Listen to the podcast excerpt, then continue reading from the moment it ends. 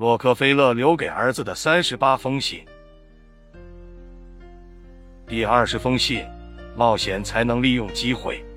一九三六年十一月二日，亲爱的约翰，明天，也许等不到明天，就有一个人要过上富人生活了。报上说，他叫大卫·莫里斯，与美国独立战争时期的财政总监。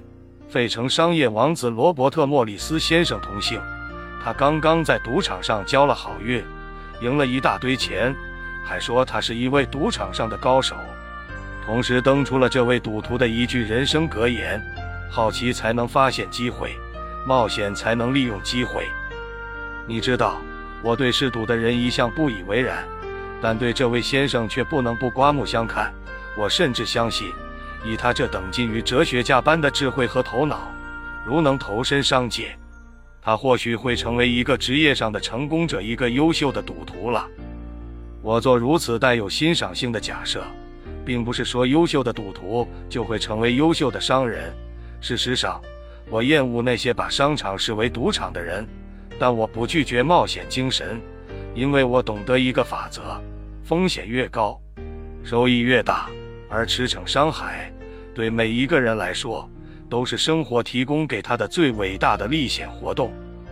我的人生轨迹就是一趟丰富的冒险旅程。如果让我找出哪一次冒险对我最具决定性，最关乎我的未来，那莫过于打入石油工业了。在投资石油工业前，我们的本行农产品代销正做得有声有色。继续下去，我完全有望成为大中间商。但这一切让那位安德鲁斯先生改变了。他是照明方面的专家。他告诉我，约翰，没有燃烧时发出的光亮比任何照明油都亮。他必将取代其他的照明油。想想吧，约翰，那将是多么大的市场！如果我们的双脚能踩进去，那将是怎样的一个情景啊！我拥有的东西越多，力量就越大。机会来了。放走它不仅仅是金钱，而是在削弱你在致富竞技场上的力量。我告诉安德鲁斯，我干。我们投资四千块钱，对我们来说那可是一笔大钱，好大一笔钱呐！做起了炼油生意，钱投下去，我就不去考虑失败。尽管那个时候石油在造就许多百万富翁的同时，它也在使更多人沦为穷光蛋。我一头扎进炼油业，苦心经营，不到一年，炼油为我们赢得了超过农产品的利润，成为了公司第一大生意。在那一刻，我意识到，是胆量，是冒险精神，为我开通了一条新的生财管道。当时没有哪一个行业能像石油业那样能一夜暴富，这样的前景大大刺激了我赚大钱的欲望。更让我看到了盼望已久的大展宏图的机会。我告诫自己，你一定要紧紧抓住它，它可以把你带到梦想之境。但我随后大举扩张石油业的经营战略，令我的合伙人克拉克先生大为恼怒。克拉克是一个无知、自负、软弱、缺乏胆略的人，他害怕失败，主张采取审慎的经营策略。这与我的经营观念完全背离。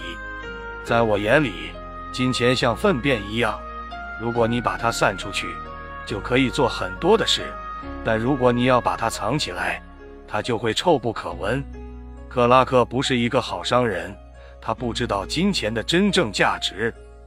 当我们对重要的事情漠然以对时，我们的人生也就走到了穷途末路。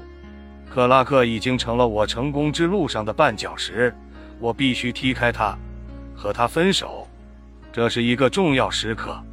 想获胜，必须了解冒险的价值，而且必须有自己创造运气的远见。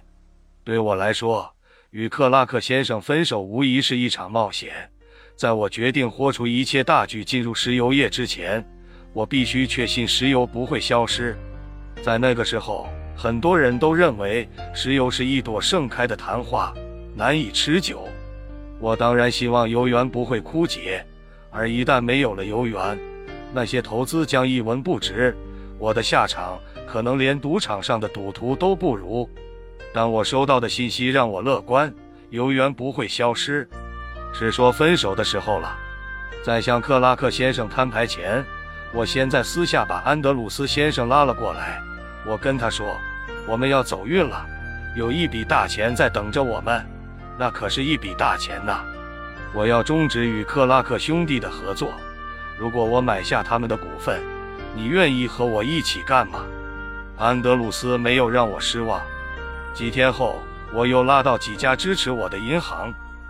那年二月，在经过一系列准备之后，我向克拉克先生提出分手。尽管他很不情愿，但我去意已决。最后，我们大家商定把公司拍卖给出价最高的买主。直到今天，一想起那次拍卖现场的情景，就让我激动不已。那就感觉就像在赌场上赌钱一样。让人惊心动魄，全神贯注。那是一场豪赌，我押上去的是金钱，赌出来的却是人生。公司从五百元开拍，但很快就攀升到几千元，而后又慢慢爬到五万元。这个价格已经超出了我对炼油厂的预估价值，但竞拍价格一直在上涨，开始突破六万，又一步一步飙到七万。这时我开始恐惧。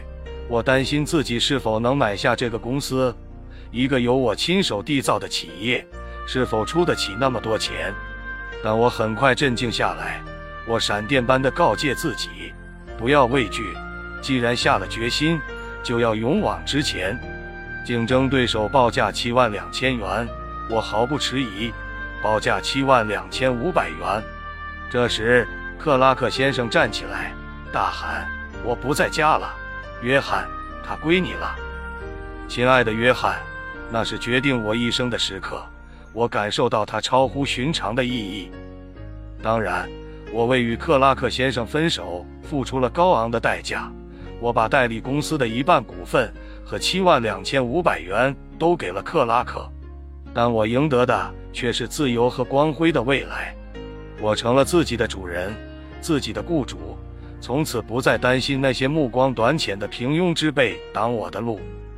在我二十一岁时，我就拥有了克利佛兰最大的炼油厂，已经跻身于世界最大炼油商之列。今天想来，这个每天能吃掉五百桶原油的家伙，无异于是我走向石油霸主之路、征服石油王国的利器。感谢那场竞拍，它是我获得人生成功的开始。几乎可以确定，安全第一不能让我们致富。要想获得报酬，总是要接受随之而来的必要的风险。人生又何尝不是这样呢？没有维持现状这回事，不进则退，事情就是这么简单。我相位，谨慎并非完美的成功之道。不管我们做什么，乃至我们的人生，我们都必须在冒险与谨慎之间做出选择。而有些时候，靠冒险获胜的机会要比谨慎大得多。商人都是利润与财富的追逐者，要靠创造资源和取得他人的资源，甚至逼迫他人让出资源而使自己富有。所以，冒险是商人征战商场不可或缺的手段。如果你想知道既冒险而又不招致失败的技巧，你只需要记住一句话：大胆筹划，小心实施。爱你的父亲。